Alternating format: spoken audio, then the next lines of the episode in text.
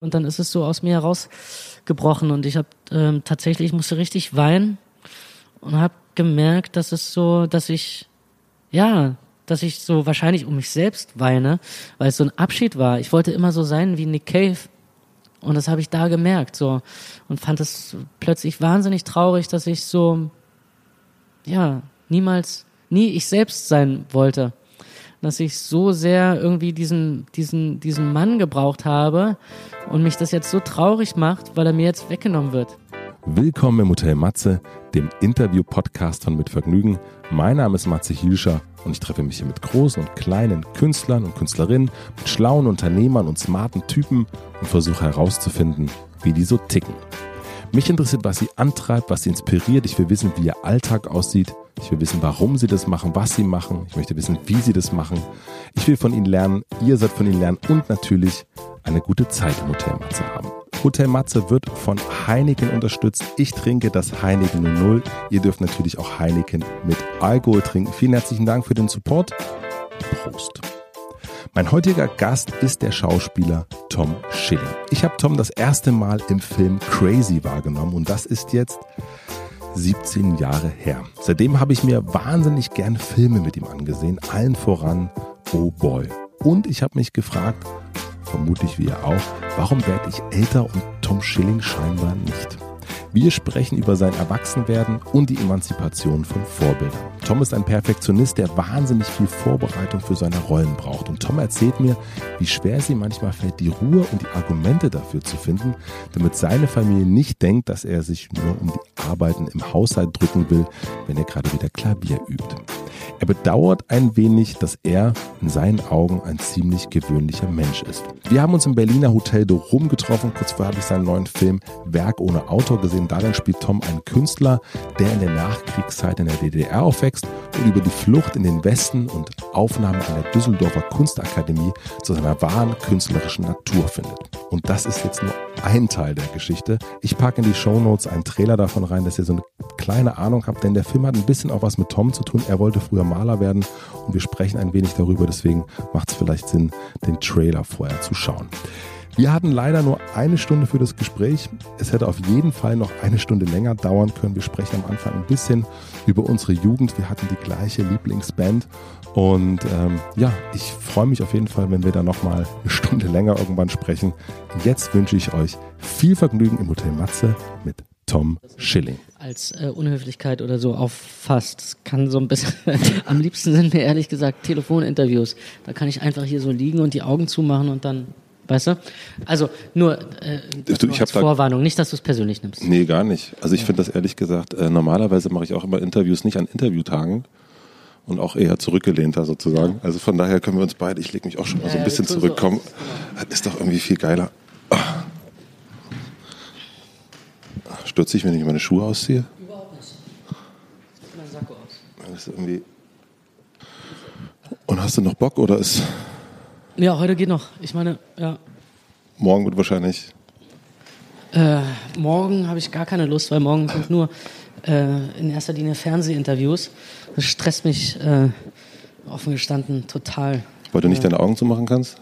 Genau, ja, weil ich nicht irgendwie weggucken kann, weil ich nicht. Ähm, du musst halt irgendwie, ja, auch mit deiner Körpersprache signalisieren, dass du. Ähm, Freude hast. Ähm, nicht, dass ich keine Freude hätte bei Interviews, aber mh, hm, weiß ich nicht, nehme mir lieber ein bisschen, bisschen Zeit und im Fernsehen gibt es keine Zeit. Und hilft dir das so, wenn du Interviews äh, gibst, dass du dich selber reflektierst? Oder ist das irgendwie eher so, ähm, man, man arbeitet das dann so ab? Also gibt es da Fragen, ja. die, dir, die dir gestellt werden, wo du denkst, das habe ich ja nie drüber nachgedacht. Äh, total, diesen Moment habe ich eigentlich ganz oft in Interviews. Deswegen macht es mir dann äh, äh, in gewisser Hinsicht sogar richtig Freude. Das hast du aber halt zum Beispiel bei Fernsehinterviews nie, weil die Leute wissen schon, wenn sie fragen, was sie hören wollen und ähm, sind dann eher unzufrieden, wenn du denen nicht gibst, das, was sie wollen. Ähm, aber die guten Interviews, klar, die ähm, bringen mich auf ganz neue Ideen oder da habe ich so richtig so bringt also so Erkenntnisse. Ja? Dann hoffe ich mal, dass wir, dass wir da hinkommen. ja. äh, okay, eine Stunde Therapie. Eine Stunde Therapie, nee, für mich auch. Du hast mich auf jeden Fall zweimal in der Vorbereitung für das Interview in so eine totale ähm, Schleife geschickt. Und das erste, als ich ähm, so die ganzen Sachen von dir da durchgelesen habe, ich kenne dich natürlich schon, hatten wir schon irgendwie seit Jahrzehnten, aber du hast in der SZ über deine Lieblingsmusik ähm, berichtet. Und da ist der zum ersten Mal seit Ewigkeit wieder der Name Inch the Bucketables aufgetaucht. Und das war dein erstes Konzert und bei mir war es das zweite. Ach, wie cool. Und ich hab, Bist du aus dem Osten? Ich bin aus dem Osten. Ja. Und ich habe sie in, in Elsterwerda gesehen auf einem, äh, auf einem Dorffest. Mhm. Und ähm, sie haben, also der ähm, Geiger, mhm, der äh, Robert. Robert, äh, ja. äh, der hat ähm, die Frau, in die ich damals verliebt war, total mit seinem Geigenspiel bezirzt, ja. kann ich jetzt mal so sagen. ja. Und danach war ähm, keine Überraschung, ja. War auf jeden Fall, äh, also sagen wir so, erst aus, als Gewinner aus diesem Match gegangen und ich nicht. Und ich habe mich dann jedenfalls, ich habe mich daran erinnert, also ich musste, ich habe das, äh, du hast das Beil mhm. sozusagen genannt, ich habe es angehört, war sofort wieder in Elsterwerda auf dem, auf dem Platz. Ja, äh, cool. Äh, und, ähm, und das war, und habe ich krass, wie, wie oft ich diese Band gehört habe auch. Ich fand die total super. Und dann habe ich mich nicht weiter vorbereitet, habe einfach noch in Stabagdebis gehört. Ja, geil. Super. äh, das ist schon mal ein guter Kickoff, finde ich, für, das, für unser Podcast. Ähm, ich habe die äh, Instabugdables ähm, zum ersten Mal gesehen in, in Magdeburg. In Magdeburg äh, wohnt äh, ein Teil meiner Familie, meine Tante. Also ich habe da Verwandtschaft und ähm, ich habe irgendwo gelesen, dass sie dort spielen und äh, kurz vorher hatte ich die zum ersten Mal, ich habe sie übers Fernsehen entdeckt. Es gab so eine äh, äh, so eine Kinder so eine Kindersendung, die hieß Achterbahn. Okay. Das war nee, das war dann nach der Wende logischerweise. Es war nach der Wende, es war ich glaube, ich war ungefähr zwölf, elf, zwölf Jahre alt, also es muss so entweder 93 mhm. gewesen sein. Eigentlich so, als sie gerade so langsam wirklich äh, richtig im Westen angekommen waren und ähm, also eine wirklich ähm, ja, ja, verheißungsvolle Band äh, wurden, ja. Also ich meine, mh, mm, der äh, Bassist äh, äh, von Rammstein hat ja auch mal bei den mhm, Instabuckables genau. gespielt. Es war eine sehr, sehr aufregende Zeit äh, mit fantastischen Musikern. Die Band, be beiden Bands haben ja auch sehr, sehr viele, sehr viele Schnittpunkte. Aber Genau, und ich hatte die in dieser äh, Sendung gesehen, irgendwo auf ZDF oder so nachmittags, und da war so ein Kind, und das war irgendwie Fan von dieser Band mit diesem unaussprechlichen Namen und wollte unbedingt zu so einem Konzert und ganz am Ende kam es dann auf dieses Konzert. Und da habe ich zum ersten Mal diese Musik gehört und da, da haben sie auch das Beil gespielt. Und äh, ey, das hat mich so in den Bann gezogen. Später stellte sich dann heraus, dass die, äh, äh, oh Gott, jetzt darf ich nicht, äh, muss ich erstmal die eine Geschichte zu Ende mhm. erzählen. Jedenfalls habe ich mich dann in die verknallt und habe irgendwie rausgekriegt, dass sie in Magdeburg spielen und meine Schwester, äh, habe ich dann meine Schwester überredet, dass sie äh, mit mir dahin fährt und dann haben das meine Eltern auch erlaubt, dass wir da äh, fahre ich mit meiner Schwester im Zug dahin und gehe auf das Konzert und ähm, und dann äh, pennen wir bei, mein, bei einer Tante und dieses Konzert war so toll.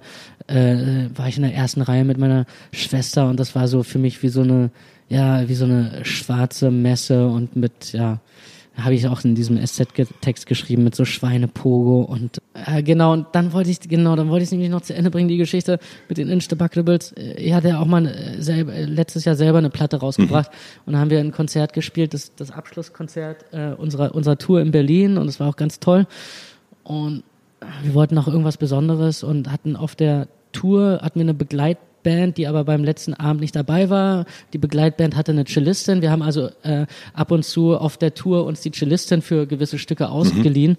Mhm. Ähm, und ich wollte für das letzte Konzert äh, auch wieder mit Cello spielen und habe dann irgendwann gedacht, ja, wieso frage ich nicht einfach äh, äh, Tobias Unterberg, den Cellisten von ähm, Instabuckables. Und habe den dann äh, eine sehr nette Mail geschrieben und dann hat er auch gesagt, dass er es macht und dann hat er mir erzählt, dass seine Mutter äh, Filmregisseurin ist und dass die diese ähm, Sendung gemacht hat, Achterbahn damals, und dass die deswegen war diese geile DDR-Punk-Band in so einer Kindersendung. Weil normalerweise also war das völlig äh, Fish out of water mäßig. Ja. Und aber so kam halt so ein Filmbezug, dass seine Mutter Regisseurin war, kam dazu, äh, äh, hat dazu geführt, dass ich diese Band entdeckt habe. Und damit auch bei dir wahrscheinlich auch so ein, so ein äh, du hast ja schon gesagt, so schwarze Messe, Erweckungsmoment, danach kam, hast du dann Nick Cave gehört und so, ne? Warst du so ein, äh, so ein stressiger Teenager? Stressig? Mhm, also zu den Eltern oder? Nee, ich glaube nicht, dass ich so stressig war. Ähm, gibt Schlimmere.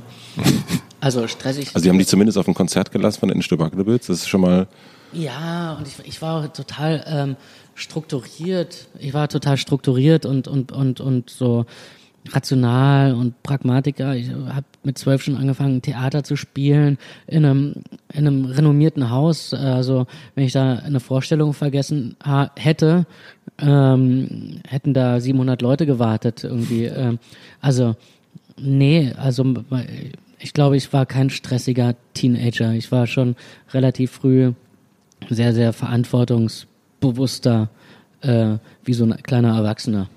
Und, wann, wann hast du, so ein- wann, wann, wann bist du mal so durchgekreist als Teenager? Also gibt ja immer so Momente, wo man dann mal so ähm, Schweinepoko tanzt.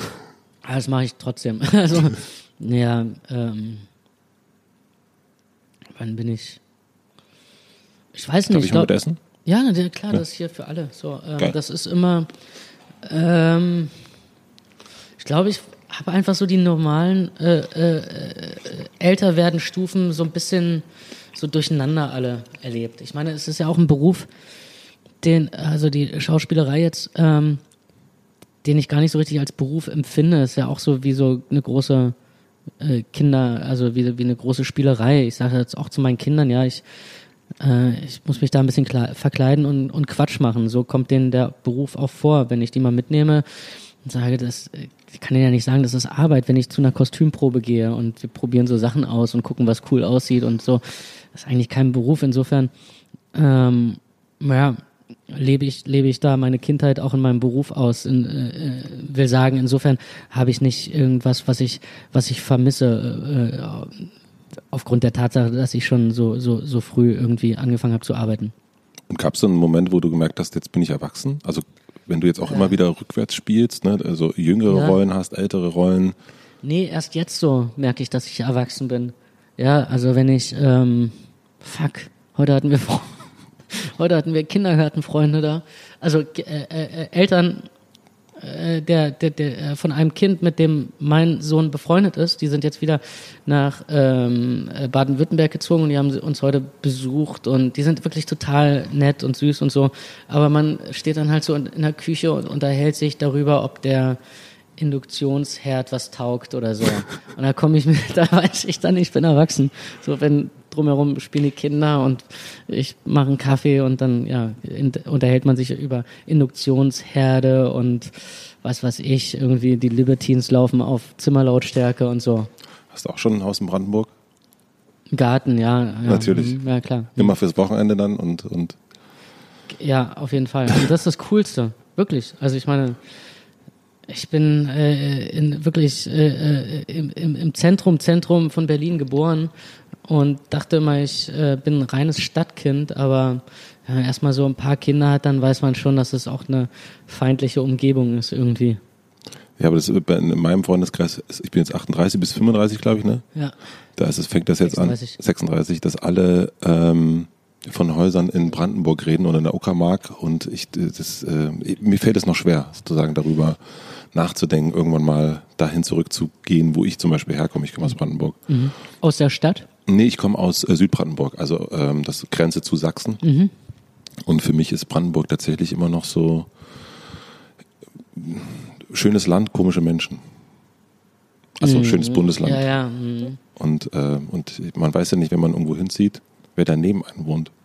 Also die Gefahr, dass da jemand wohnt, der was anderes ankreuzt zur Ja. Wahl, ist ähm, groß. Also Ja. größer als in Berlin auf jeden Fall. Ja, die Brandenburger muss man so ein bisschen knacken, ne? Auch Äh, auch den, äh, du meinst jetzt AfD oder was oder so, Ja. den AfD-Wähler, der hat wahrscheinlich auch irgendwo versteckt sein Herz und so und den könnte man schon erreichen. Bist Oder? du dann, bist du dann äh, hingegangen zu den Nachbarn und hast gesagt, hallo, ich bin der Tom beim Garten? Äh, Wir haben nur einen Nachbarn und äh, nee, da bin ich noch nicht hingegangen. Aber wir sind auch nur Mieter, so, ja. Also wir sind da relativ kurz. Wie alt fühlst du dich jetzt? Ähm, so alt wie ich bin irgendwie. Wirklich? Ja, ja doch. Doch. Ich fühle mich wahrscheinlich insgeheim immer jünger. Also ich habe mich jetzt zum Beispiel dabei erwischt, dass wenn man so Leute, die man so, so ein bisschen uncool findet, wenn man die schätzen soll, mit denen man manchmal zu tun hat, ja. Zum Beispiel, also jemand aus dem Kindergarten, andere Eltern oder so, denkt man immer sofort, ja, ja, die sind viel älter als ich, aber Weil die so, weil die so ein bisschen uncooler ja, sind. weil man sie uncooler findet jedenfalls. Ja. Aber ähm, äh, das, das, das passiert mir manchmal, ja, dass ich, dass ich, dass ich glaube, viel, viel jünger zu sein. Weil ich meine, da muss man sich auch erstmal dran gewöhnen. Ich war wirklich jahrelang äh, nicht nur tatsächlich der Jüngste, sondern auch der am jüngsten Aussehende. Ja, also und ich wurde immer mh, eher unterschätzt oder auch oder oder man verschätzte sich mit meinem Alter und, und tatsächlich war ich aber auch meistens der Jüngste. Also wenn ich jetzt Theater gespielt habe im BE, dann saß ich da mit, ja, mit, mit, mit den anderen Schauspielern, die alle irgendwas zwischen 25 und, ähm, und 70 waren. Und ich war da halt mit, mit 13 und saß mit denen in der Kantine. Und hattest du dann Minderwertigkeitskomplex oder hast du gedacht, mega geil, ich bin der Jüngste und kann hier mitmachen? Nee, überhaupt nicht. äh, Also, ich wusste ja, ich bin da das Theaterkind, ich bin da so das, äh, das Maskottchen, das Nesthäkchen.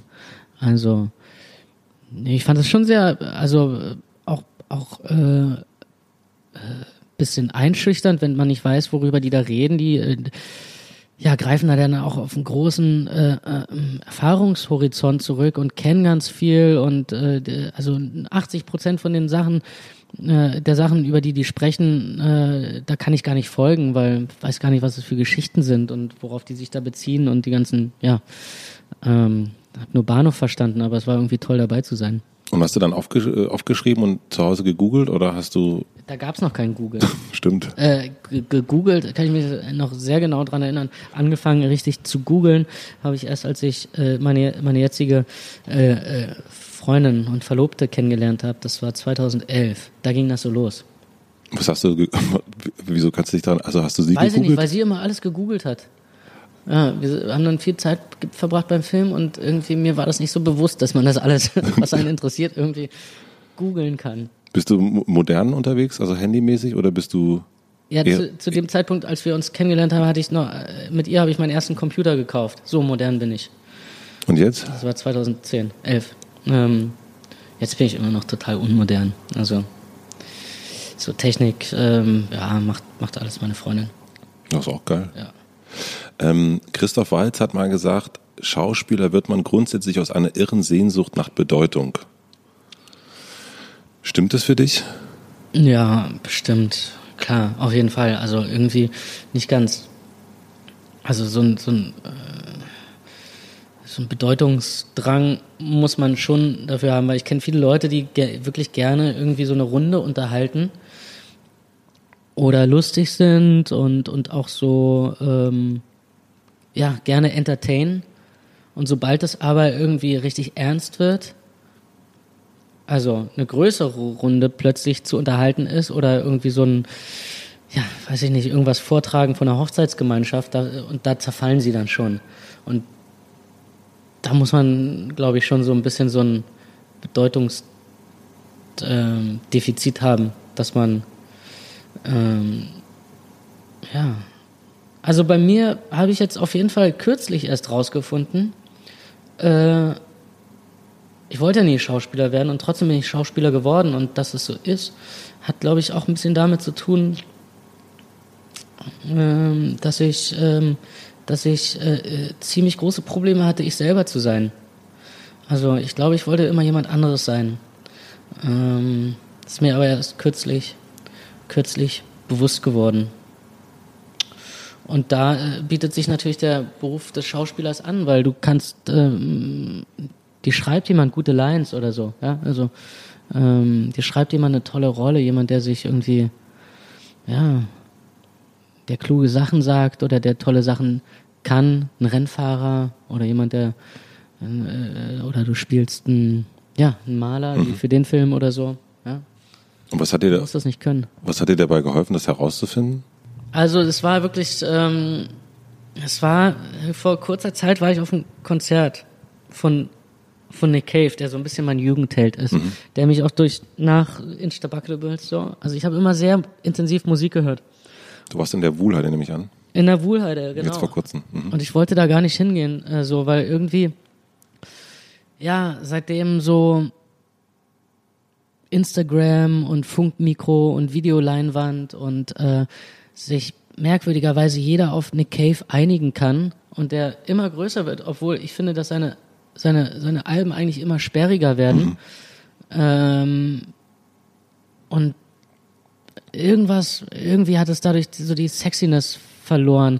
Auf den Tickets äh, sieht man so Nick Cave und äh, in der Menge von Leuten, die so ihn alle so mit äh, ihren Handys filmen und so. Also alles, was ich eigentlich so verachte. Ja, ich fand es so geil, war ich auf dem Tokotronic Konzert da hat kaum einer gefilmt und dann Weil dachte ich, so ey, coole Leute.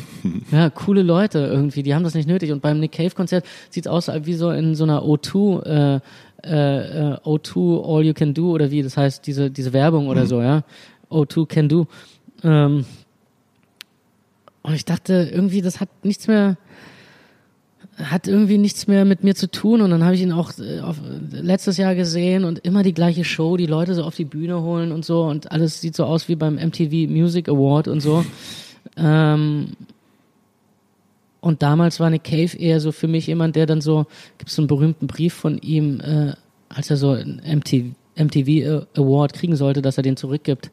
Und er gesagt hat, irgendwie, ihm, ihm, ihm ist das nicht, ähm, ähm, ähm, ihm, ihm, ihm ist es nicht geheuer. Er ist in, er sieht Musik nicht als oder seine Kunst nicht als als Wettbewerb wie wie so ein Rennpferd im Wettbewerb mit anderen und so. Und er hat das Gefühl, dass er seine Muse er, er, er beschützen muss. Und er hat Angst darum, dass ihm nichts mehr einfällt. Und er hat das Gefühl, dass wenn er sich da in diesen Wettbewerbs äh, äh, in dieses Wettbewerbsding hineinbegibt und sich über so einen Preis freut, den er gegen andere gewinnt oder so, dass er damit seine Muse vergraulen wollte. Das fand ich immer total toll. Und jetzt ist es irgendwie so bigger, wider und größer. Mhm.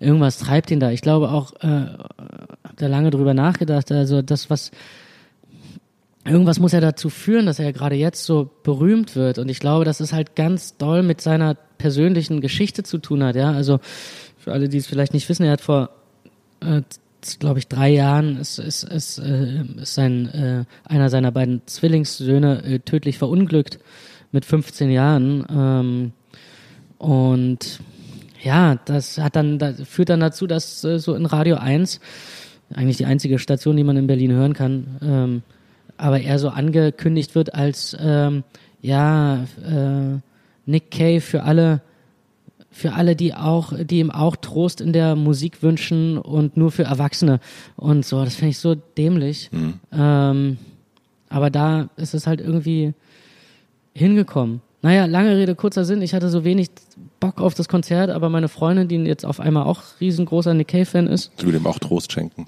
Will ihm auch ein bisschen Trost schenken und finde das ganz toll. Ähm, gesagt, kauf doch, doch, da müssen wir unbedingt hin und kauf noch ganz viele Tickets für unsere Freunde mit dazu und so. Und ähm, ich hatte mir immer gewünscht, ich bin nicht da und dann war ich doch da und dann sind wir hingegangen und habe wirklich nichts erwartet und war auf dem Konzert ähm, und dann waren halt wirklich diese Leute, die so diese Konzertgänger, die man so nicht so gerne mag, die so wirklich um, um ihren Quadratmeter kämpfen und sagen, nee, hier stand ich aber und nicht das gemeinsam irgendwie gucken, sondern äh, so mit Ellbogen irgendwie da ihren Raum verteidigen, irgendwie ihren Rucksack dabei haben, wo sie Stullen drin haben und so. Ähm und ja, und ihre, ihre Handyvideos machen. Ähm und da wurde ich ein, zwei Mal irgendwie so unangenehm belehrt oder äh, ja, des Platzes sozusagen ver, ähm, verwiesen. verwiesen. Ey, das ist so, irgendwie ist es dann aus mir rausgebrochen und dann hat er da all diese wirklich tollen Stücke und ganz Stücke, die ich schon 20 Jahre höre, die ich sehr mit meiner Kindheit und so verbinde, äh, in die ich mich so geflüchtet hat, hat er gesungen für dieses Publikum, was äh, damit nicht so richtig viel zu tun hat. Und dann ist es so aus mir herausgebrochen und ich habe ähm, tatsächlich, ich musste richtig weinen und habe gemerkt, dass es so, dass ich, ja, dass ich so wahrscheinlich um mich selbst weine, weil es so ein Abschied war. Ich wollte immer so sein wie Nick Cave und das habe ich da gemerkt so und fand es plötzlich wahnsinnig traurig, dass ich so, ja, niemals nie ich selbst sein wollte. Dass ich so sehr irgendwie diesen, diesen, diesen Mann gebraucht habe und mich das jetzt so traurig macht, weil er mir jetzt weggenommen wird. Ja, also, weil es halt keine Subkultur mehr ist, sondern weil es, äh, ja, der Mainstream, aber das war für mich so eine, ja, so eine völlige, wie sagt man, äh, Emanzipation von meiner von, von meinem, ja, von, von meiner Kindheit auch oder von meinen ähm, Kindheitsnarben oder so. Es war, es war, es war äh, katar, kathartisch, sagt man, glaube ich, ne? Das heißt, also dass es war ein man so, bisschen wie äh, Therapie. das heißt, dass du sozusagen dein großes Vorbild insofern verloren hast und Ja. dadurch jetzt auch das Gefühl hast, dass du jetzt eigentlich erwachsen bist, weil das, Genau. weil du gar kein Vorbild mehr hast oder vielleicht auch Ja, brauchst, vielleicht auch. ja, vielleicht das, ja. Mhm. Krass. Tatsächlich.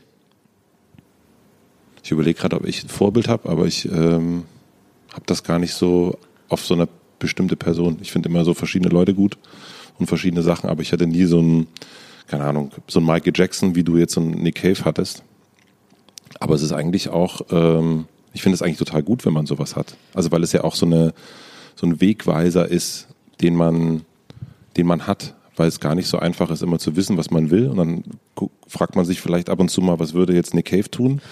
Ganz ehrlich, genau das habe ich ganz oft mich gefragt. So und ganz viel äh, von dem, wie ich heute Drehbücher auswähle oder wie ich überhaupt mit meiner Karriere umgehe, hat immer so, ja, habe ich mich immer gefragt, irgendwie, oder ging es viel um Integrität und so und gefragt, irgendwie würde, wie würde der das machen? Würde der irgendwie so, ja, jetzt ganz blöd, würde der Instagram benutzen oder so? Oder nicht? Ja, du benutzt jetzt Instagram. Ja. deswegen, kann ich ihn jetzt nicht mehr fragen. Du kannst Nee. ja nicht mehr, du hast jetzt einfach Nee, aber Instagram so zum angefangen. Beispiel so, weiß ich nicht. Habe ich Nick Cave schon mal in einer Werbung gesehen? Nein, aber wir, äh, auch von diesem, hast du ihn mal, nee. Nee, würde, nein. Würde, würde er niemals machen. Ähm, aber deswegen fand ich diesen MTV-Brief so beeindruckend. Mhm. Das fand ich irgendwie cool. Zu sagen, nee, ich habe auch Angst, ich habe auch Angst davor, dass, dass mir nichts mehr einfällt, so, oder dass, dass mir Sachen nicht mehr gelingen. Ich weiß ja auch manchmal nicht, wie ich es herstelle, sondern es purzelt einfach so raus am Set. Und wenn ich jetzt irgendwie mit der gleichen Ernsthaftigkeit irgendwie äh, im ein, ein Opel äh, irgendwie verkaufe und mit dem so unterwegs bin oder auf irgendwelchen Events sage, ja, Opel ist das geilste Auto übrigens, ähm, ähm, wie ich irgendwie so einen Film spiele, dann würde ich mich irgendwie verraten. Man Und da bin ich so abergläubisch. Ich bin, ähm, ich glaube, dass die, ich habe das neulich auf einer auf einer Autofahrt mit meiner Frau gehabt, weil es um den um die berühmten Werbespots ging äh, für McDonald's, die äh, viele viele Schauspieler gemacht haben. Und ähm, und die meinte, naja, guck mal, die haben halt wie auch Familie und das ist Geld und so weiter und so fort. Und meinte ich, naja, aber das Ding ist, ich sehe diese Menschen nie mehr ohne diese Werbung. Ich sehe Jürgen Vogel, so gut ich den finde, nie mehr ohne diese Werbung. Ich kann das nicht mehr trennen. Und ich glaube, das ist irgendwie das, was man tut als Künstler, eigentlich allumfassend ist. Und das auch das Bild ist, was man dann hat. Also du hast, du siehst dann einen Tom Schilling, wenn er irgendwie dir plötzlich mit so einem Opel so lustig um die Ecke kommt und dann sehe ich ihn aber gleichzeitig äh, in Werk ohne Autor, dann ist das Ja, das irgendwie. Dann, dann denke ich, äh, ja, wo kommt jetzt der Opel gleich wieder? Und deswegen finde ich, äh, finde ich das gut, dass, also ich finde es total gut, dass du das nicht machst und ich hoffe, dass es so bleibt. Ja, ja, das wird auf jeden Fall so, so, so bleiben. Auch ohne Nick. Ich denke mir auch, dieses, dieses Argument ist auch immer so, so blöd zu sagen, die haben doch Familie und müssen Geld verdienen. Ich meine, es gibt äh, Millionen Familien, die äh, auch in Deutschland, äh, Deutschland, die mit deutlich weniger Geld auskommen müssen und die das auch irgendwie hinkriegen. Wenn das Geld dann wenigstens irgendwie, der Scheck dann irgendwie für was, äh, Sinnstiftendes oder so ähm, verwandt wird, dann würde ich es verstehen, dass jemand sagt irgendwie, aber ich habe doch hier die Power, so, aber dafür, um sich irgendwo ein Haus zu kaufen oder so, weiß ich nicht. Ähm, ich würde mit dir gerne über deinen Ehrgeiz sprechen wollen. Ähm, du hast selber mal gesagt, dass du sehr ehrgeizig bist. Und ich habe mich gefragt, wie das geht, wenn man drei Kinder hat. Sich, also Ehrgeiz bedeutet ja auch Vorbereitung, bedeutet, du bist jemand, der sehr genau ist, der perfektionistisch eingestellt ist. Wie, wie schaffst du das? Also, oder was brauchst du, um, um das zu erreichen?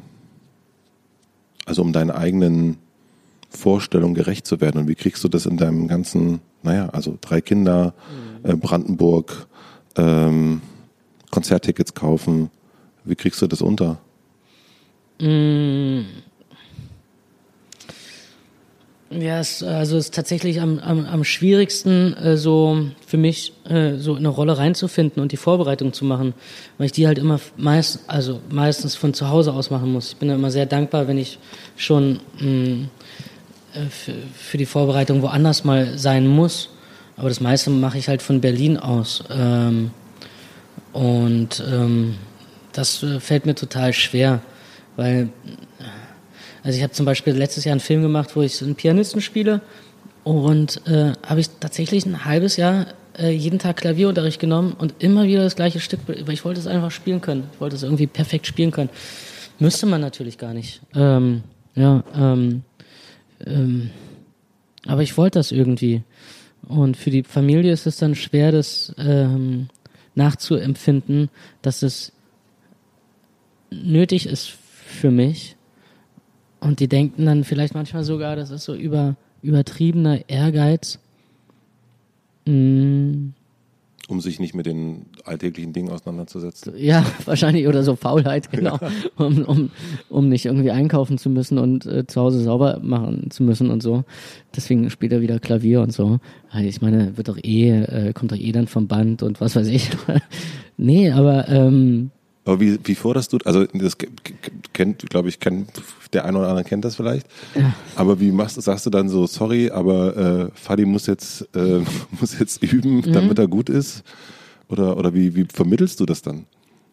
Ich äh, red mir wirklich den Mund fusselig und erkläre immer wieder, äh, oder ich sage immer wieder, dass ich weiß, dass es schwer zu verstehen ist, aber dass die größte Problematik für mich als Schauspieler ist, dass ich mir selber nicht glaube. Also, und selbst wenn Anni, also meine Freundin schon sagt, aber das wird doch alles super und so, und nachher bist du eh wieder gut oder so, oder neulich haben wir irgendwie auf seiner Hochzeit was vorgeführt. Äh, das reicht doch jetzt so. Und ich sagte, nee, das ist voll schlecht, das ist, das könnte so viel besser sein. Ähm, also ich erkläre immer wieder von vorne, dass es, ähm, ich habe halt meinen Anspruch an mich selber und in dem bin ich gefangen. Musst du kurz. Nee, ah, nee ich, ich, äh, äh, also, in, den, äh, in dem bin ich gefangen und den kann ich auch nicht abstellen. Und der ist auch, der, der ist mein Motor und der ist vielleicht auch meine Qualitäts, ähm, mein Qualitätsgradmesser, den ich einfach für mich selber habe und für den ich auch dankbar bin, dass ich den habe. Und ähm, ich kann es nicht abstellen. Ähm, von außen betrachtet ist es total manisch. Also nochmal für einen Film, wo ich äh, fünf Drehtage habe ähm, und einen Pianisten spiele, müsste man nicht ein halbes Jahr üben. Das, man könnte eigentlich sagen, es steht in keinem Verhältnis, aber aber wie schaffst du es dann, dass, es dass deine Frau äh, oder oder äh, dass du es dann darfst? Ähm, naja, ich versuche, äh, ja, ja, ja, ja, ich versuche, ähm, ähm, ich versuche mich dann trotzdem so das Mindestmaß an dem äh, zu, zu machen, was von mir erwartet wird, wenn ich zu Hause bin. Das Dilemma ist immer so, bei mir ist äh, in, in, in unserer Familiensituation gelte ich immer als äh, jemand, der nicht arbeitet, sofern, äh, sobald er zu Hause ist. Das heißt aber nicht, dass ich da nicht arbeite. Ich muss ja auch Drehbücher lesen. Ich muss auch manchmal, was sehr, sehr komisch ist ähm, und sich nicht nach Arbeit anfühlt, ähm, über etwas nachdenken, ja, oder so oder oder oder YouTuben und googeln und was weiß ich und von einem zum nächsten kommen und so, weißt du? Also wie halt ein, ein, ein Autor auch irgendwie so recherchiert oder so. Mhm. Und das mein Beruf fühlt sich immer so oder sieht immer nach außen nicht so aus wie Arbeit. Und es ist wahnsinnig schwierig, dann zu sagen irgendwie, ja, ich weiß, ich bin gerade hier und ich drehe nicht, ich drehe noch nicht und ich bin auch nicht irgendwie in einer anderen Stadt, aber ich bin jetzt hier auch nicht privat und das muss ich immer wieder von neuem erklären.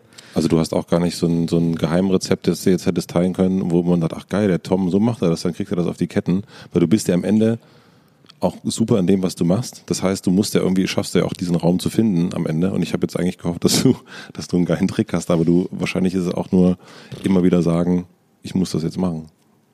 Ähm, ja, nee, der, der, der Trick ist, äh, ja, oder was heißt Trick? Ich versuche einfach irgendwie, ähm, ich habe ja auch genügend Zeit, wenn die Kinder im Kindergarten sind und in der Schule. Aber sobald die nach Hause kommen, muss ich einfach am Start sein und dann muss alles ähm, ruhen. Und dann geht es halt nur um die Familie und dann sind alle glücklich. Ja, meistens. Wir machen eine kurze Werbeunterbrechung. Ich möchte euch einen weiteren Supporter vom Hotel Matze vorstellen und das ist die Techniker Krankenkasse. Und ich nehme mal an, die kennt ihr. Was ihr aber vermutlich nicht wisst, die Techniker hat nicht nur Krankenkassentarife. Unter ihrem Motto Fortschritt leben bietet sie auch Informationen, innovative Apps und Coachings zu Gesundheits- und Lifestyle-Themen an. Und außerdem jetzt ganz, ganz neu einen Skill für Amazon Echo. dieser Skill nennt sich TK Smart Relax. Den Skill könnt ihr einfach mit den Worten Achtung, Alexa, ich brauche Entspannung starten. Vermutlich gehen jetzt ein paar Geräte an und dann geht's schon los. Da könnt ihr auswählen aus Meditation, Achtsamkeitsübung, Muskelentspannung oder einfach nur einer beruhigenden Playlist. Der Assistent unterstützt euch sozusagen dabei, achtsamer und smarter durch den Tag zu kommen. Ich finde es einen sehr nützlichen Skill und ich finde es sehr gut, dass die Techniker sich damit beschäftigt. Also einerseits mit einem Alexa-Skill, damit auch Fortschritt lebt und aber auch den Alltag besser zu machen. Probiert es einfach aus. Ich sag's nochmal, Alexa, ich brauche Entspannung.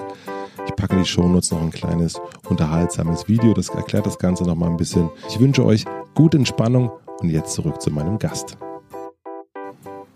Wie lange hast du dich für den Film äh, Werk ohne Autor vorbereitet? Äh, ich schätze so vier Monate oder so. Was war das Schwierige dran? Mm.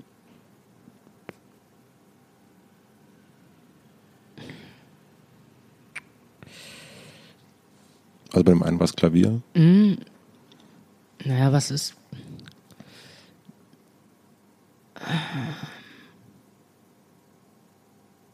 Das, weil das Schwierige ist, glaube ich, so, dass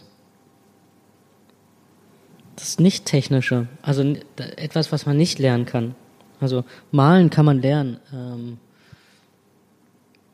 viele große Künstler ähm, ähm, malen ja nicht mal mehr selber, sondern lassen, lassen malen. Hm. Ähm, Jeff Koons weil, und so. Weil, hm. Genau. Oder auch Gerd Richter, weil es halt. Ähm, Der lässt auch malen? Mhm. Krass. Also jetzt diese Rakelbilder nicht, aber in den 80ern die Kerzenbilder, die sind äh, von, also, oder äh, ziemlich viele fotorealistische Bilder aus den 80ern sind gemalt. Er hatte immer Assistenten, ähm, die auch für ihn gemalt haben, weil da geht's dann eher um die Idee, nicht um das. Und das, der reine Vorgang ist dann komplett technisch. Aber auf die Idee zu kommen und wie das aussehen soll, wie die Farbtemperatur ist, wie der Ausschnitt ist und das, die Komposition, das ist dann eher das Künstlerische. Das heißt, wenn du einmal eine Kerze gemalt hast, dann kann es auch, ist wie mit Rembrandt. Hoppala. Rembrandt hat ja auch schon seine Schüler und die Bilder sind nichts wert von, von den Schülern, die sehen aber genauso aus. Mhm. Aber er hat halt diese Lichtstimmung erfunden und so. Und das ist das Besondere. Und er ist Rembrandt, der noch andere Sachen, irgendwie tolle Sachen gemalt hat.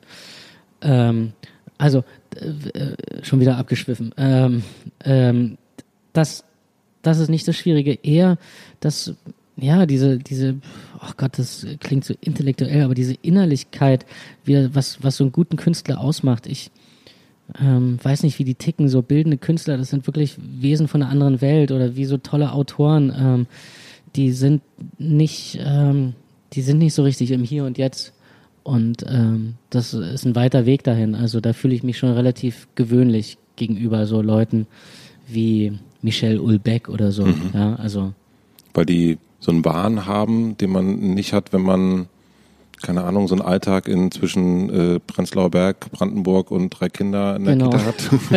ja, das ist schon die, die, ja, ja. Aber man bin schon sehr gewöhnlich, ja. Also es ist schon ganz, äh, ja, äh, wie heißt es in dem äh, ähm, Common People mäßig, ne? Mhm. We are, we are coming people, mhm. ja. Aber ich, hm, äh, hattest du auch das Gefühl, als du Teenager warst und so in Instabucklebills und Rammstein gehört hast und so weiter, dass du was Besonderes bist? Nee, ich wollte immer was Besonderes sein. Und deswegen habe ich mir wahrscheinlich auch diese Subkultur, was es damals war, Musik äh, ge, gesucht. Oder ich fand die auch wirklich toll. Es war nichts, was ich mir, was es war nicht so, dass ich das eigentlich nicht mochte. Nee, ich fand, da habe ich eine extreme äh, äh, Tiefe und äh, Sehnsucht drin gespürt und äh, da bin ich voll drin aufgegangen in dieser Musik, als ich sie entdeckt habe. Ähm, äh, aber ich wollte schon immer anders sein als der große Rest. Ja. Aber bist du es nicht irgendwie auch? Also ich, ich meine jetzt, wenn man so, ne, ich meine, du bist jemand, wir sitzen jetzt hier in deinem Hotelzimmer, in diesem sehr großen Hotelzimmer und ähm, ich bin jetzt hierher gekommen, mit, mit dem Moped gefahren, über den Platz gefahren und da sind ganz viele Menschen, die sich gerade Berlin angucken mhm. und mit Fotoapparat und so und man, wir sitzen jetzt hier, du sitzt jetzt ein paar Stunden hier und redest über deinen neuen Film. Mhm. Das ist schon sehr ungewöhnlich, glaube ich. Also im, im Vergleich ja. zu den Common People. Ja, das stimmt. Aber es täuscht natürlich ein bisschen, ne? Weil ähm, jetzt sitze ich hier im Dreiteiler ähm, und fahre nach Hause und ähm, dann habe ich morgen wieder eine kurze Hose und Flipflops an und gehe irgendwie zum, zum Kiezmarkt und kaufe ein bisschen was ein und äh, putz zu Hause ein bisschen und äh, hol die Kinder ab und alles und fahre auch mit der, mit der U-Bahn und Straßenbahn irgendwie zu irgendwelchen, keine Ahnung, Freunden, so wie jeder irgendwie sein Leben. Ich glaube aber, Michelle Holberg macht das auch. Ja, sicher? Ich kann, ja. also ich kann mir nicht vorstellen, also der kann ja nicht die ganze Zeit wie so ein verrückter,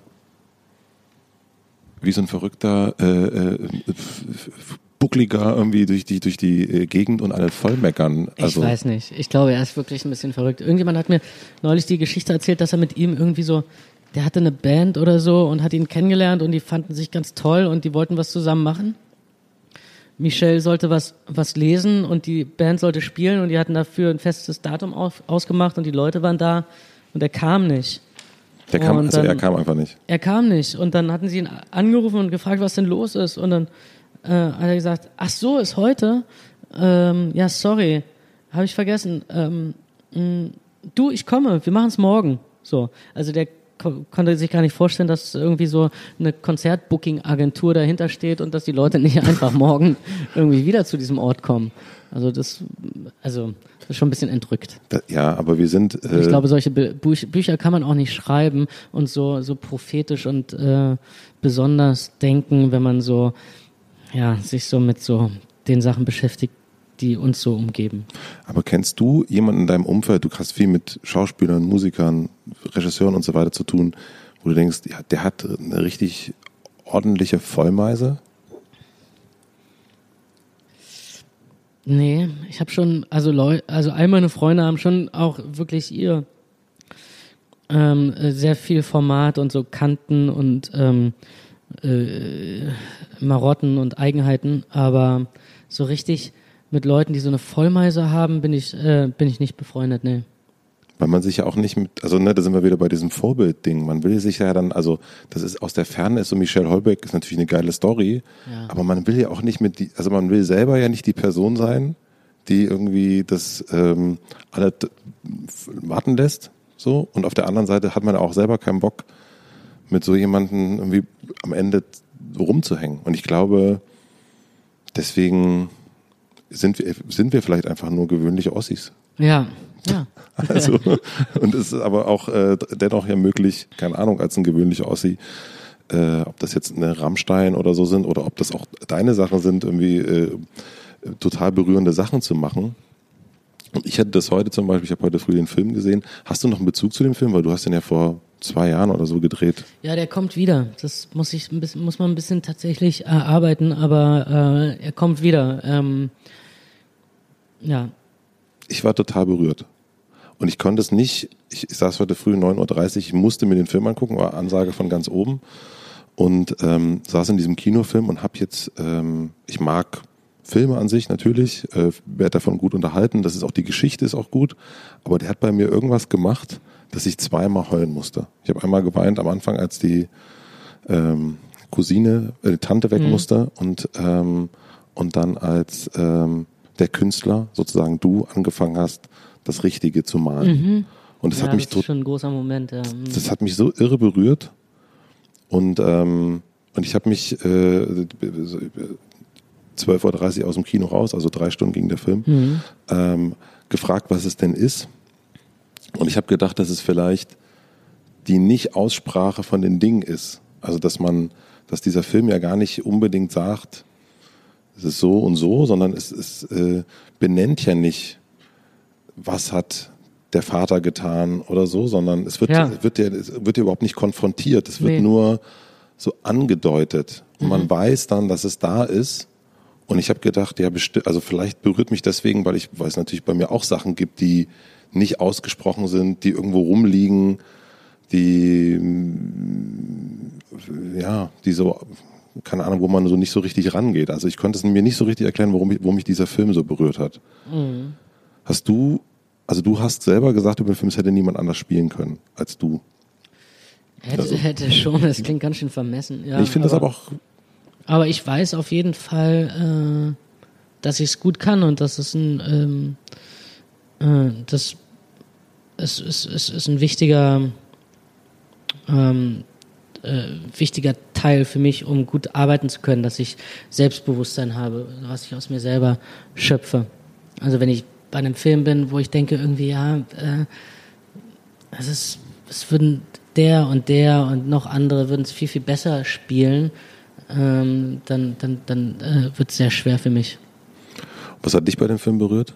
Also warum hast du gesagt, ich kann das? Oder das ist, deswegen ist es auch ein Stück weit äh, meine Geschichte? Also, und es hat natürlich viel mit der Malerei zu tun, glaube ich. Also mit dem Malereiaspekt, dass ich ähm,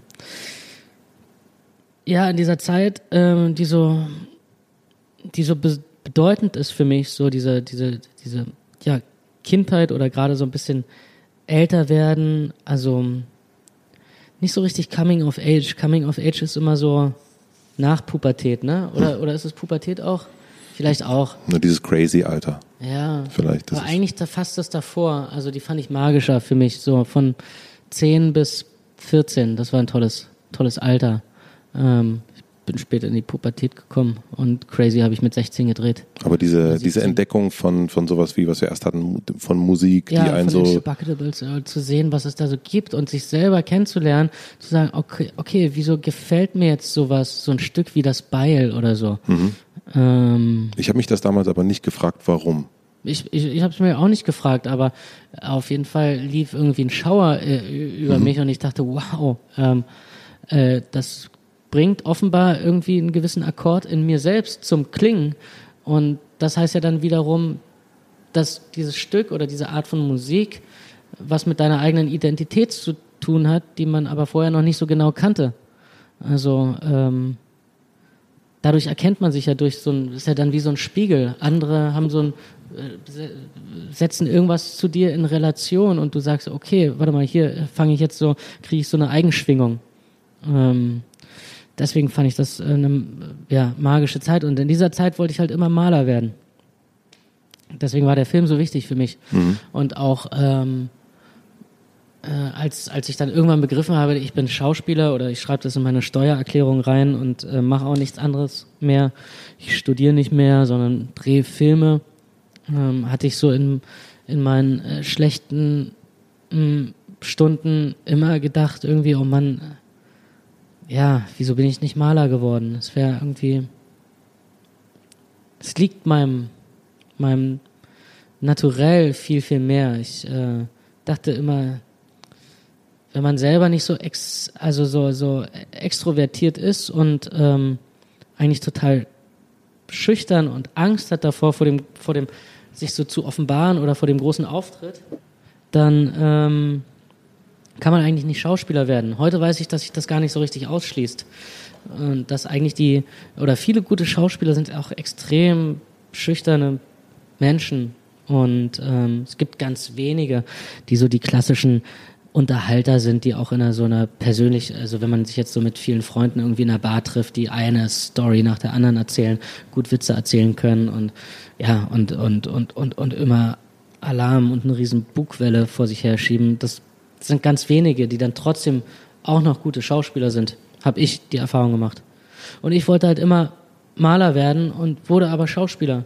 Und wenn ich unglücklich war, dann dachte ich immer, ey, warum bin ich nicht Maler geworden? Dann wäre ich jetzt im Atelier, müsste man mir das alles nicht ähm, äh, reinziehen, diesen Druck und auch dieses ausgeliefert sein und dieses angewiesen sein auf das, aufs Wohlwollen oder auf, auf das Drumherum von anderen, ähm, sondern würde im Atelier nur mein Kram machen und wenn es was taugt und wenn es so sein soll und wenn Gott will, dann wird es auch gesehen und, und gemocht. Und so hatte ich ähm, ja über viele Jahre immer mich so wie so weggeträumt aus meinem Beruf, wenn es mir nicht keinen Spaß gemacht hat.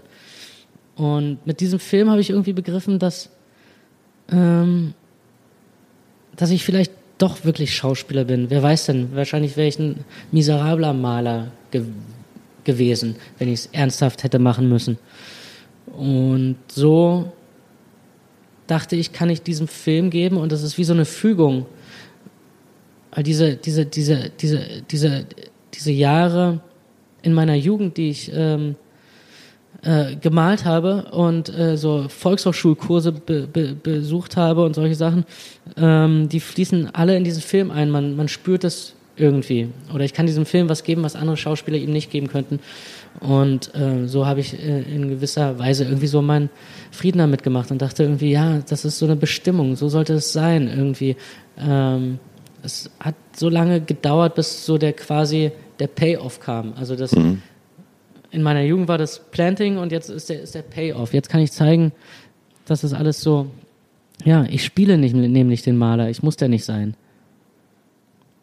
Das habe ich jetzt nicht verstanden. Du spielst nicht den Maler? Ich spiele den Maler. Ja. Ich, ich, muss es nicht sein. Ich muss nicht tatsächlich Maler sein, wie ich, wie ich immer dachte, dass ich, dass ich eigentlich ein guter Maler bin. Wahrscheinlich bin ich eher ein guter Maler, wenn ich ihn spiele. Du bist selber, also das hast du auch, hast du hier schon gesagt, Perfektionist. Ähm, ich überhaupt nicht. Also ich bin so ein, so ein 80-Prozent-Typ. Und ich habe mich gefragt, was passiert nach den 80 Prozent? Also was passiert, also ich bin, ach, reicht's, cool, fange ich jetzt was Neues an. Ist irgendwie ganz gut. Aber wenn du sagst, zum Beispiel bei dem Klavier, was du geübt hast, dass du es dann richtig können musst. Und was, was, warum lohnt es sich, 81 Prozent oder 99 Prozent zu investieren? Mm. Äh. Ich hoffe, es ist keine blöde ja, Frage. Ja, nee, nee, doch. Ich muss mal kurz überlegen, warum. Also für mich ist die Frage so äh, fast so ein bisschen absurd, weil sich für mich die Frage natürlich nie stellt, weil ich immer denke, ähm, das sind wir uns doch selbst schuldig herauszufinden, was noch passieren könnte. Und ähm, ja, ähm, lass mich mal überlegen. Ähm, warum, warum,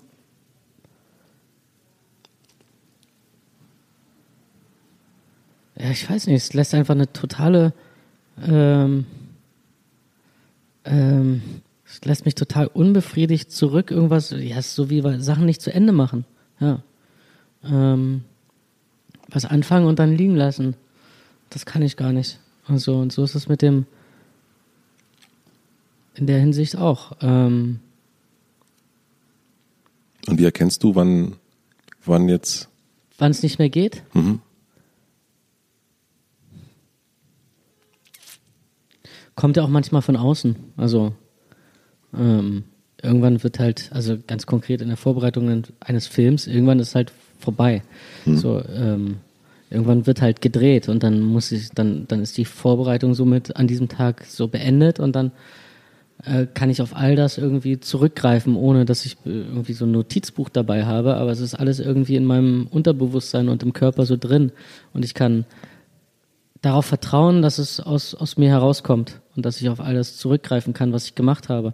Also diese Aber, Übung und, und das Lernen und sich damit beschäftigen. Ja, und all das, was ich erlebt habe dafür, also all die Vorlesungen, die ich zu, zu, zum Beispiel für diesen Film äh, besucht habe ähm, über Kunst und ähm, gesehen habe, wie äh, junge Künstler äh, über ihr Werk sprechen oder so, oder die Stunden, die ich im Atelier verbracht habe, oder all die Sachen, die ich dafür getan habe. Ich vergesse das dann auch alles, aber in der Vorbereitung habe ich jeden Tag irgendwas zu tun oder mache irgendwas. Und ähm, an viele Sachen kann ich mich gar nicht mehr dran erinnern und die sind vielleicht auch nicht so wichtig, aber mh, mm, mein Körper und mein, mein, mein Gehirn kann sich natürlich daran erinnern, kann sich an alles erinnern. Und auch wenn es für mich nicht so ganz präsent ist, ist es trotzdem in mir drin. Ähm, und hilft mir eventuell in irgendwelchen Szenen. Nicht so, dass ich es merke, aber ich glaube daran, dass es, dass es, dass, dass dieser Unterbau äh, total äh, wichtig ist. Und da hätte ich einfach äh, total Angst, dass ich, ähm,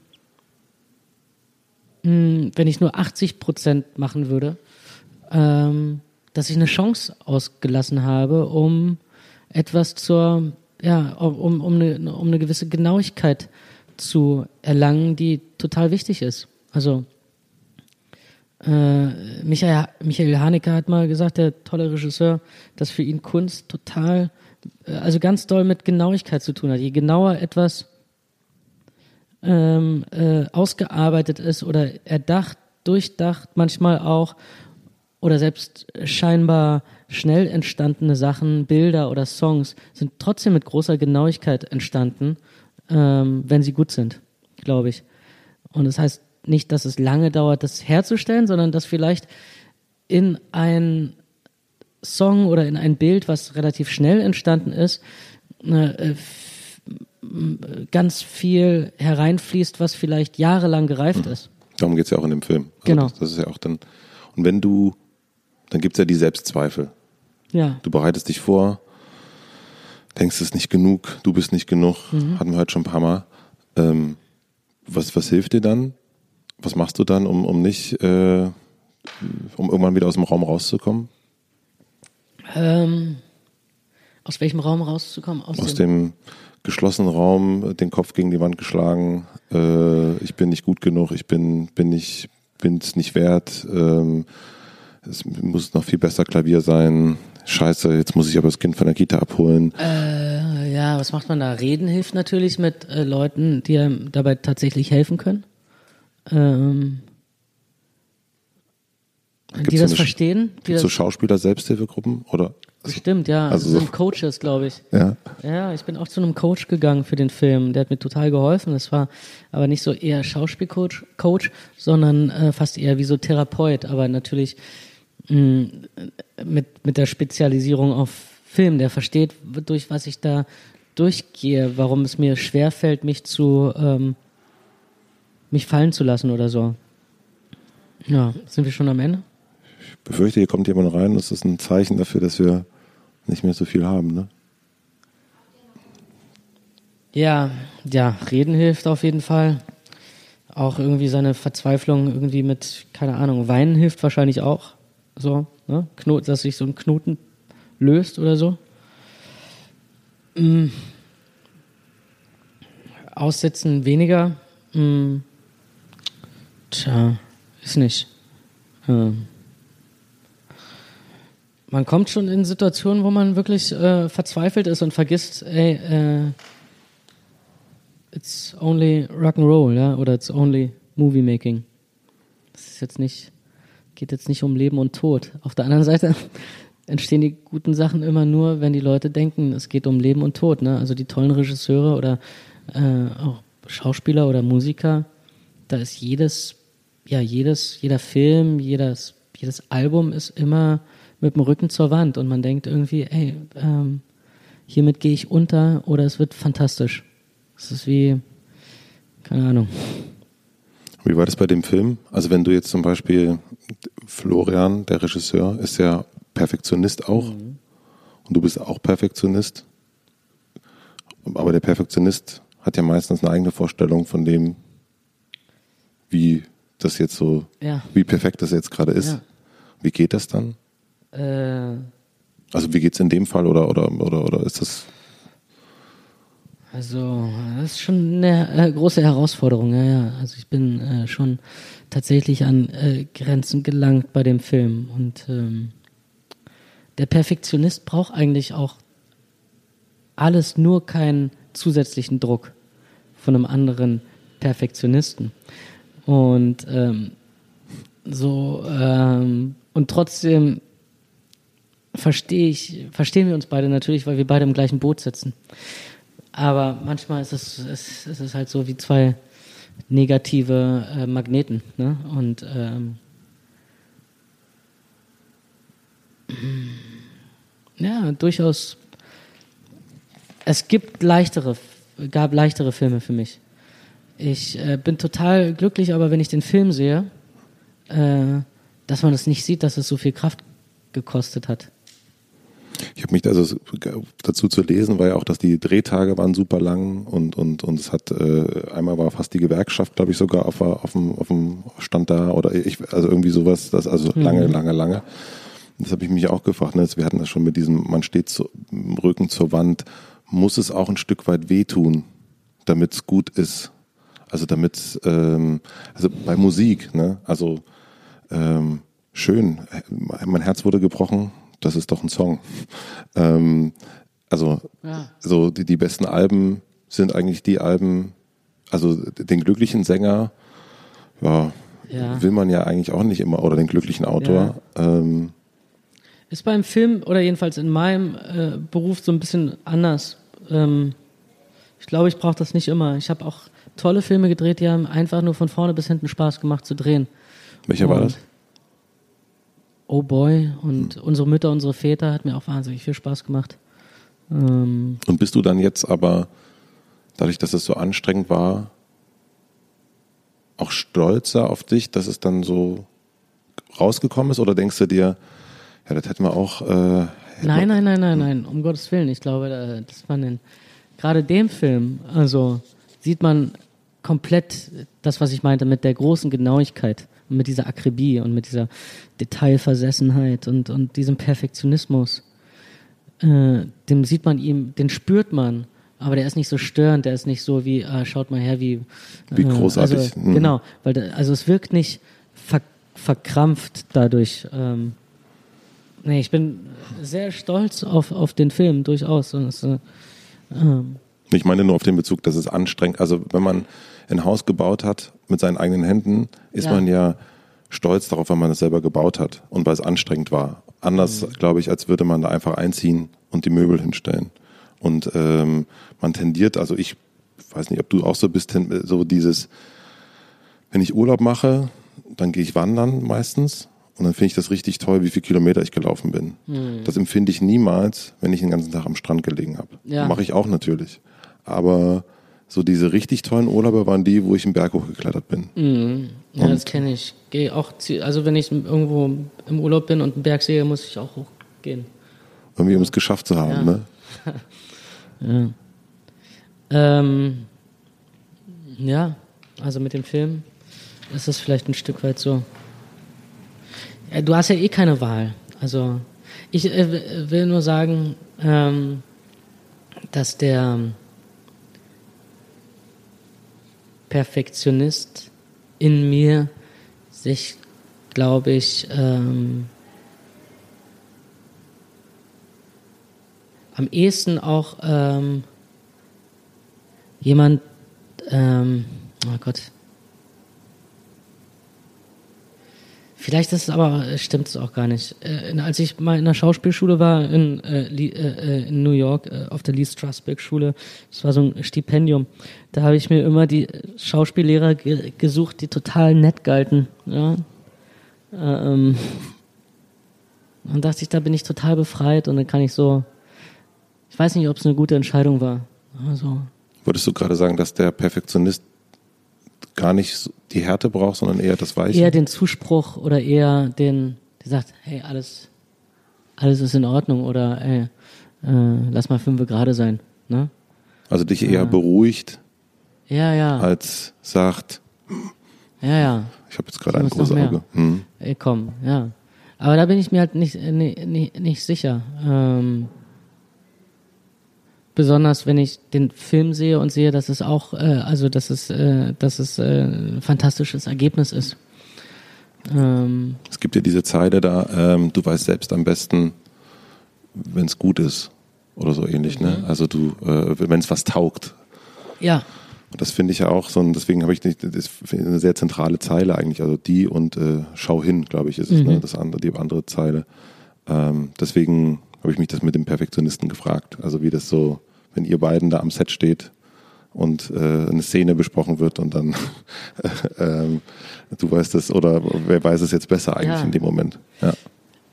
Ähm, es gibt so viele zentrale Sätze, ne? Der ist natürlich ja auch gut, aber der Letz Endsatz ist auch toll und der ist ähm, ja sehr, ähm, wie sagt man, unterstützend und sehr sehr positiv, ne? Also die letzte Zeile heißt oder der letzte Satz ist, das war gut, das wird gut ja. und äh, Ich habe noch ja, es eine gibt viele Schlüsselsätze in dem Ja. Film. Ja, sag mal. Ich habe noch eine letzte Frage, weil die äh, der Rezeptionist angeklopft hat und wir jetzt äh, unsere Gespräche abbrechen müssen. Das ist immer die letzte Frage, deswegen muss ich äh, muss ich sie noch stellen. Okay. Ähm, stell dir vor, ich habe eine große Plakatwand für dich. Diese Plakatwand ist am Alexanderplatz oder irgendwo da, wo du in Berlin möchtest. Und da steht ein Satz von dir drauf, unterschrieben mit deinem Namen. Welcher Satz wäre das? Den ich mal gesagt habe oder den ich jetzt sage. Den du da drauf schreiben würdest. Ein, die Berliner sehen den Satz und sehen dann, Tom Schilling hat's gesagt. Ähm, die Berliner sehen den Satz. Naja, ich finde ja immer, äh, einer der schönsten Berliner Sätze ist ja vom, äh, vom alten Fritz, äh, jeder nach seiner Fasson. Den finde ich gut, den würde ich vielleicht da hinschreiben. Jeder nach seiner Fasson. Dein Tom Schilling. Der ist eigentlich ganz geil. Ja. Ja, Finde ich super, den, den nehme ich. okay.